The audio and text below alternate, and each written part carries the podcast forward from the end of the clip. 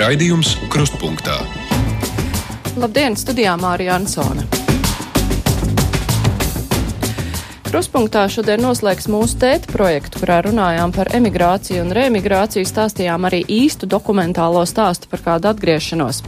Pēc vieniem mēs kopā ar ekspertiem centīsimies savēl galus kopā un izdarīt kādus secinājumus par to, ko pētījām visas nedēļas garumā, bet tagad mūsu studijā ir kolēģi Justīna Savicka, kuras ģimenes stāstu mēs visu nedēļu klausījāmies īstenības izteiksmēs. Sveiki, Justīne! Sveiki! Kāpēc Justīna ir studijā? Tāpēc, kā viņa šodien atbildēs uz jūsu klausītāju jautājumiem.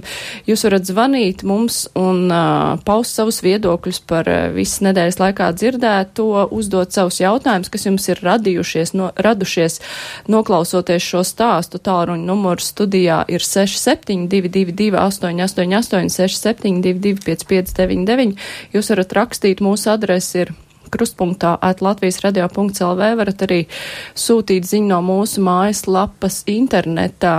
Kārlis raksta, liels paldies Justīnai par drosmi caur savas ģimenes pieredzi dot iespēju sabiedrībai ieraudzīt to, ko izliekamies neredzam. Un pie reicis arī mans jautājums, Justīna, kā tu izvēlējies stāstīt tik personisku stāstu, kā tu izlēmi, ka tava ģimene ir tā, par kur tu pastāstīsi, lai runātu par šo jautājumu kopumā. Jo tas tomēr nozīmē izlikt savu ģimeni visas sabiedrības, nu ne apēšanai, bet, nu, apmēram tā. Nu, tas īstenībā, nu, tas viss ļoti, ļoti neinteresanti. Es gāju radio mājā pa koridoru, ieraudzīju e, Dāca Krejeri, ziņu dienestā galveno redaktori, kura jautā, mēs grasāmies, gribam kaut ko uztaisīt par aizbraucējiem, varbūt tu gribētu. Un es tā starp citu saku, oh, un man tētis tieši brauc mājās pēc 15 gadiem īrijā. Un tad tas kaut kā aizgāja. Tie sīkumi jau ir tie interesantākie. nu jā, bet, um, protams, ka man bija kaut kādi brīži, it īpaši tajā sākuma posmā, kad es domāju, nu kā man tagad to visu, un, un vai man to visu ir jāstāsta un vai tas cilvēkiem ir jādzird.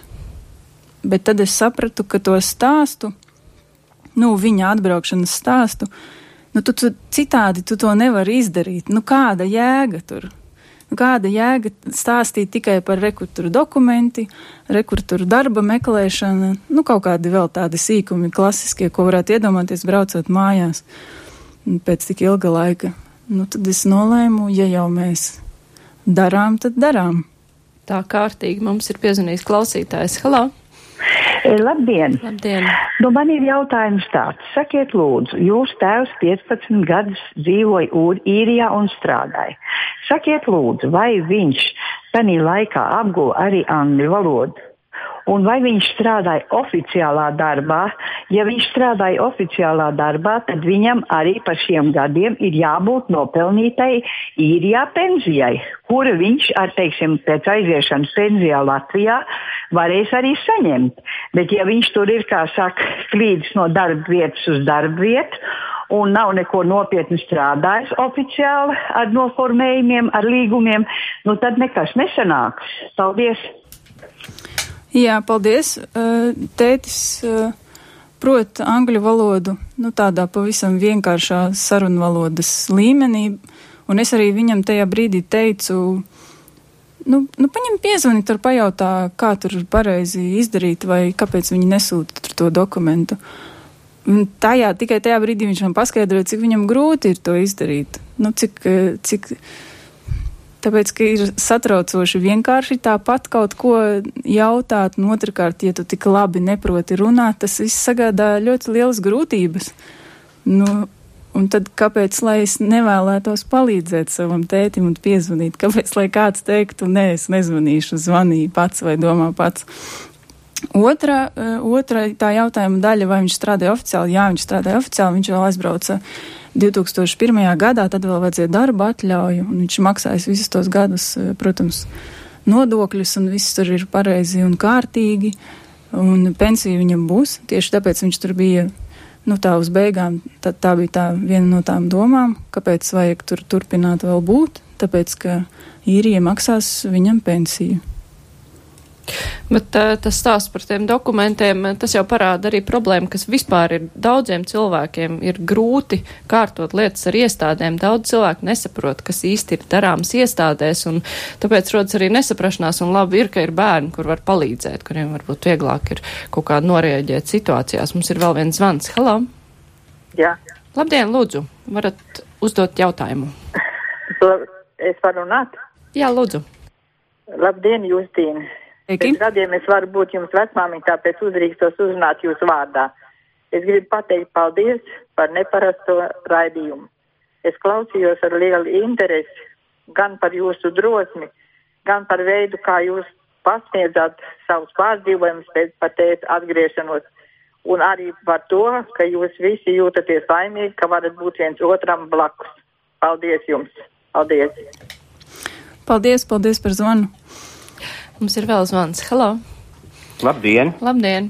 Man jautājums Justīnai, klausoties sižets par jūsu tēvu, man tā radās iespējas, ka jūs ļoti daudz ko esat noslēpuši, nestāstot e, e, ēterā visu patiesību. Viņš 15 gadus ir dzīvojis īrijā, un kā viņš tāds nezinīts, ka viņš nezina, ka viņš nezina darba attiecības, un, tad, un vēl par valodu piesārņoto, vai viņš tur ir dzīvojis starp krie, krievalodīgiem, krieviski runājošiem. Es pilnīgi brīnos, e, kā atbrauc 15 gadus no Rietuma Eiropas valsts ar tik piesārņotu valodu, un tiešām vai viņš ir nezinīts. Nevienam nebija bija pajautājis, kā jārīkojas darba attiecībās. Paldies! Paldies! Jā, nu kā viņš tāds nezinītis, nu redz, kā sanāca, ka, ka, ka ir tāds nezinītis. Um, par tām darba attiecībām tas jau viss ir diezgan sarežģīti. Tur nav tā, ka tev kāds eh, tagad atnāk uz mājām un pastāsta. Tagad, ja tu zaudēsi darbu, tad būs tā, ja tu gribi pabalstu, tad būs tā. Protams, kaut kādos brīžos, kad, eh, kad eh, kad darba vietā konkrētajā, viņš tur ir strādājis no pirmās dienas līdz pēdējai vienā, vienā uzņēmumā, bet bija periodi, kad, piemēram, nebija darba, tāpēc, ka šausmīgi līst lietus, un, e, nu, nav kur tos cilvēkus likt, nav, kur, nav ko viņiem dot, e, nav ko viņiem dot darīt. Un tad, tad viņi, tā kā, tā, tā to sauc pēdiņās, sēž uz sociālā. Ļoti ilgu, ļoti ilgu laiku, tur mēnesi vai kādas nedēļas, viņas neatlaiž, jo, uh, atlaišanas pabalsts būtu ļoti liels, darba devējiem tas nav izdevīgi, un tad, tad tie cilvēki tur sēž. Un šādos brīžos, protams, ka viņi iet un mēģina saprast, eh, ko tur izdarīt, bet cilvēki kļūdās. Cilvēki kļūdās, ir grūti saprast, kā tikt ar to visu galā, ir grūti atrast, izlasīt, saprast, ir viegli kaut ko pārprast, izdarīt kaut ko nepareizi. Un par valodu runājot, uh, ļoti daudz cilvēku, kas runā krievu valodā, brauc uz turien. Tur ir daudz cilvēku no Polijas, no Lietuvas, un tīpaši pirmajos gados, kad viņš vēl um, dzīvoja, viņš pat nedzīvoja viens pats, nu kaut kā tā, ka man būtu dzīvoklis vai māja, viņi ļoti bieži dzīvo kopā. Sveši cilvēki strādā varbūt pat dažādās darba vietās, bet viņi dzīvo kopā vienā mājā vairāk cilvēki, pieauguši cilvēki, tur kādam atbrauc, bet, bet kādam atbrauc dzīves biedri, bet visi iebraucēji, visi dzīvo uh, kopā. Um, klausītāji grib zināt, uh, jūs ģimeni savu māju atremontēja ar ķieģeļiem apliku un tam līdzīgi par tēva nopelnīto naudu, vai cerat, ka jūs tēvs kādreiz atmetīs dzeršanu un sameklēs darbu, ja māma viņu turpinās uzturēt? Tā, pirmais bija ķieģeļi, jā. Ja? Jā, tie ķieģeļi, lūk, tie sarkanie ķieģeļi, kas ir, kas tagad ir apkārt mājai, viņi ir stāvējuši tādās kaudzēs, jau kopš es tur biju zīdainis vecās fotogrāfijas, var redzēt, kā mājas priekšā tie ķieģeļi tur ir salikti. Un tad, kad tētis aizbrauca prom, to visu varēja izdarīt, tāpēc, ka bija nauda, ko samaksāt strādniekiem. Nu, protams, ka tu vari izdarīt pats, bet uh, ir. Uh, ir darbi, kur tev vajag kādu palīgā, ir darbi, kur tev, nu, tev nepietiks arī tikai ar tiem ķieģeļiem, tur tomēr vajag kaut kādu naudu, lai tu tiktu ar to visu galā. Un to, vai mamma viņu turpinās uzturēt, nu, tas ir, tas ir sarežģīts jautājums, jo darbu jau visi grib atrast. Nu, nav tā, ka viņš sēž tur, e, kūko, un domā, vai cik labi būtu, ja atrastos darbs. Bet ar darbu ir diezgan sarežģīti. Piemēram, ir vieta kur viņš bija grasījies iet karjerā, bet tur tev jāstrādā 12 stundas dienā. Cilvēkiem nemaksā par virsstundām, cilvēkiem nemaksā par darbu sestdienās. Un kā tas ir, tad nostrādā tās 12 stundas, tev ir tava lauku māja, un tad tu vakarā atnāks un tu vēl kaut ko varēsi izdarīt pēc tam, vai tu varēsi mm, tajā svētdienā kaut ko tur tikai padarīt. Tur tās tādas sarežģītas izvēles no malas baigi vienkārši izskatās. Klausītājs ir piezvanījis. Halo! Halo! Labdien, lūdzu! Labdien! Es pateicos Justīnai par pārraidi jo tas patiesi atspoguļo, cik cilvēkiem ļoti smagi klājās. Vēl es ieteiktu neklausīties dažādos nosodījumos, ja, bet būt ģimenei saliedētai, viena, vienam otru balstīt un iet uz savu mērķi, ja. Halo! Jā, mēs jūs klausāmies. Jā. Vēl vajadzīgs tētim, vajadzīgs arī garīgs un morāls atbalsts vajag, lai izru, izrunāties nu, ar sirdi un dvēseli. Būtu jācenšas arī, ja viņš cilvēks ir da, zaudējis to bezdarbnieka pabalstu kaut kādā veidā, vai ar jurista uh, atbalstu vai kaut kā, da, nu, dabūt to, to pabalstu.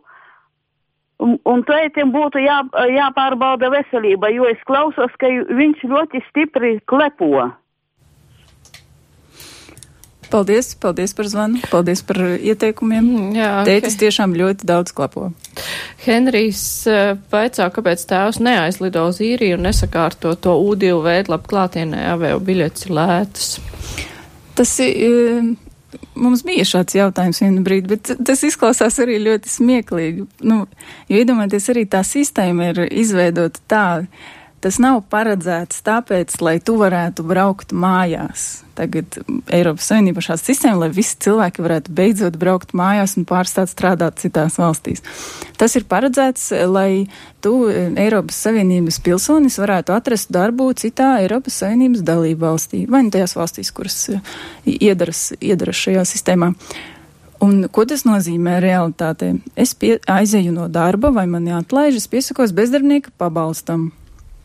Tad es tur sēžu četras nedēļas, kam, nu, lai viņi varētu mani sasniegt. Principā sanāk, sēžu un izliekos, ka es meklēju īrijā darbu no tiesas godīgi, lai gan es zinu, ka es e, braukšu atpakaļ uz mājām un meklēšu darbu tur.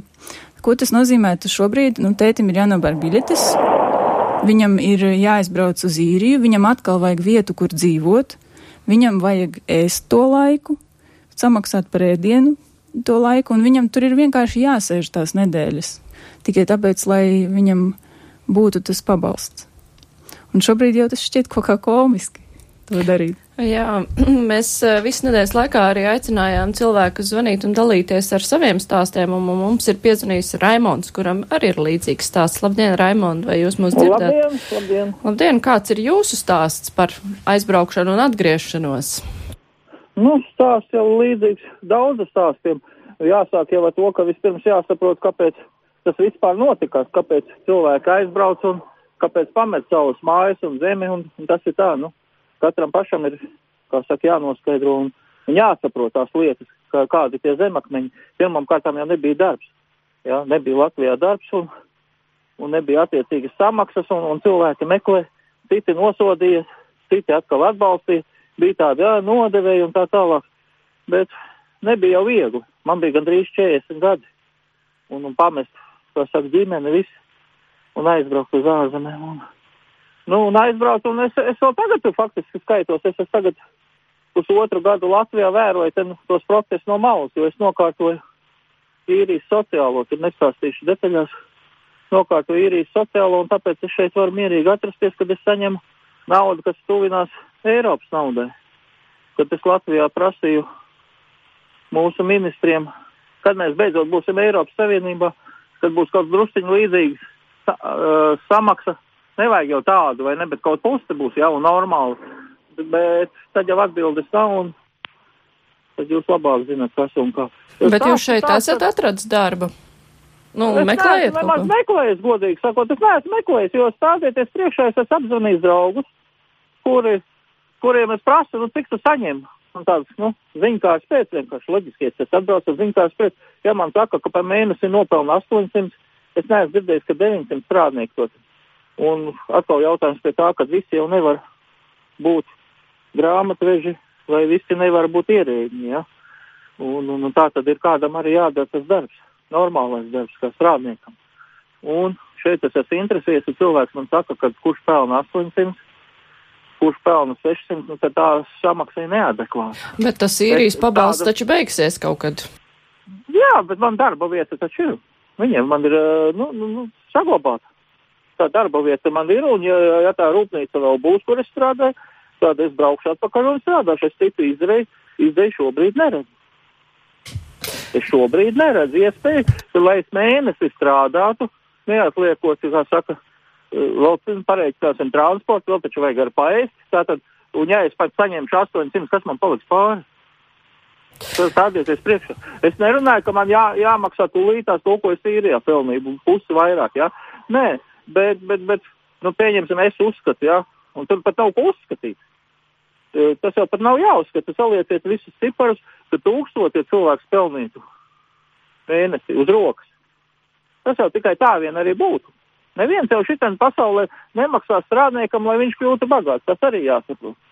Neviens strādnieks bagāts nav palicis. Tas ir kādreiz pie stāsta pēc kara, kad tur mājas ir cēluši vai ko tur un, un, un pamazām tam ir pa miljonāriem. Bet strādniekam jau tas nav lemts, bet nu tad vismaz cienīt un respektēt un, un maksāt tādu samaksu, ka viņš var tādu algu, ka cilvēks var nomaksāt komunālos maksājumus, uh, var mierīgi visu samaksāt un, un, un mierīgi dzīvot. Neviens jau neprasa ekstras. Jā, paldies Raimondam. Nu, šis stāsts ir vēl pārdomām arī pie diskusijas, kas mums būs nākamajā stundā, kad studijā būs eksperti. Justīna, tavs komentārs par nu pat dzirdēto. Kādas domas tev raisījās? Par to, ka ir grūti atrast darbu vai Nu, protams, ka ir grūti atrast darbu. Tas ir arī atkarīgs, eh, protams, kāda tad ir bijusi tā tava profesija, ko tu darīji īrijā, ko tu darīji pirms tam, ko tu proti izdarīt um, šeit, jo es pieļauju, ka varētu būt liela atšķirība. Vai tu esi cilvēks, kurš um, brauc ar ekskavātoru, vai tu esi, piemēram, bijis žurnālists citā valstī, tad atbraucot uz šeieni, tās zināšanas un pieredze, kas tev ir iegūta tur, nu, viņa ir nenovērtējama. Tu, tu esi daudz eh, labākā situācijā nekā tie, kuri strādā šeit, kā, kā jau stāstīja Aiga Pelāni. Jā, mums klausītājs piezvanīs. Halo! Sveicināti! Es gribētu atbalstīt mūsu viešņu, jo uh, nevajadzētu bez tās, kā teikt, ēst. Uh, tā ir viena lieta. Uh, to, kad uh, cilvēks uzdrošinājās un parāda mūsu realitāti, par to nevajag uh, nosodīt, tas ir ļoti, teikt, apsveicami, jo cilvēks ir izgaismojis īsto problēmu. Nevis vienkārši samākslot kaut kā, kā teikt, tikai kaut kādu savus informāciju, bet tiešām reālo dzīvi, kā notiek. Un tie, kas zvana, teikt, ar nosodījumu, tad, uh, ja viņi reāli nevar piedāvāt darbu, un kā tikko zvanītājs teica, augstākā, kā teiksim, 900 tūkstoši eiro uz rokas, tad, uh, kā teikt, tur vispār nevajag neko stāstīt vairāk. Nu, tā turpināt, un lai labi veicās. Paldies! Paldies! Jā, bet uh, Ainārs ir uzrakstījis, viņš gan uh, izmantot dažus vārdus, kurus negribētu la lasīt, bet ideja ir tāda, nu re, beidzot viens pasaka, kā te es pa 800 eiro strādāšu, muļķi. Respektīvi, no Latvijas tiek kaut kas sagaidīts, tajā pašā laikā. Nu, Latvijā situācija ir tāda, kā ir, un šeit dzīvo ļoti daudz cilvēku, kur strādā arī pa mazāk naudu, un tad jautājums, viņi ir tādi muļķi vai kā? Bet, ja cilvēkam ir iespēja nestrādāt, tad viņš nestrādās. Bet, nu jā, tas būs vairāk komentārs mūsu nākamajai stundai. Um, Evija raksta sveikas meitenes, noklausījos visu raidījumu sēriju, drosmīgi, nepierasti mums glancētajiem, nepatīkam. Pirmās trīs sērijas kaitināja arī mani, vairāk tēvu valodas dēļ, jā, uzbrukošās frāzes mampai, mammai, atvaino Justīnu, nekad nav bijusi personīgi pieredzes šādu cilvēku, un tad nāca ceturtā sērija, neticēsi, man bija asaras, kas nogludināja un sakārtoja daudzas lietas. Paldies, turpini strādāt žurnālistikā un vairāk runā pati, tev ir lieliska stila izjūta un balss tembras. Tā raksta Evija. Paldies, Evija. Jā, un tagad klausītājas zvans. Halo! Labdien! Labdien! Latvijas valstī derētu padomāt par subsidētu darba vietu izveidošanu, jo ilgstošie bezdarbnieki, kuri 20 un ilgāku laiku gadus ir bez darba Latvijā. Paldies! Komentārs nav droši vien.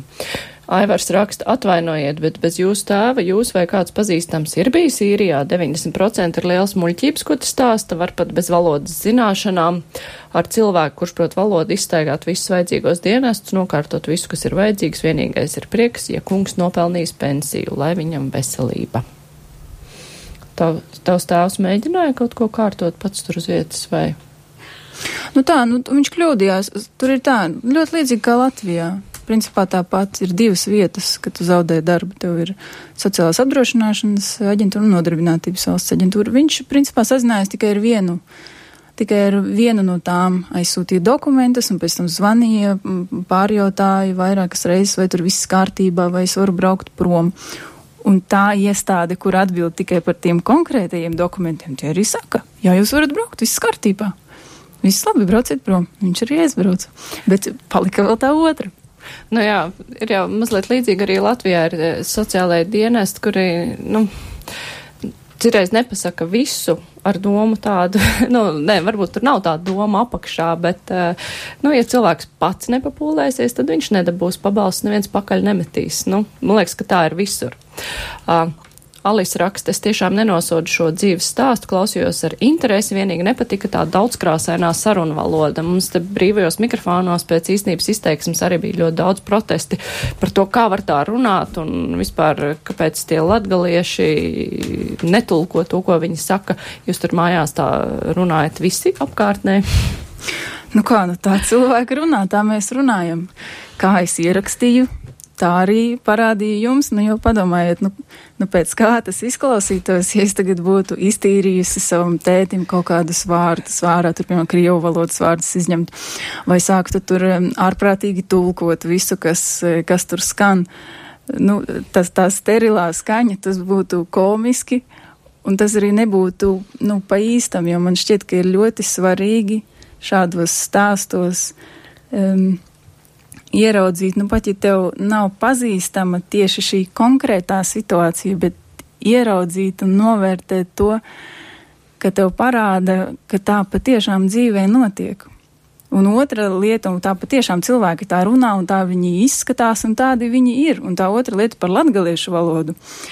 Um, latgaliešu valoda nav kaut kāda tur, tur to viņu latgalē dzīvojošo, jocīgo, svešo cilvēku valoda. Latgaliešu valoda ir arī jūsu valoda.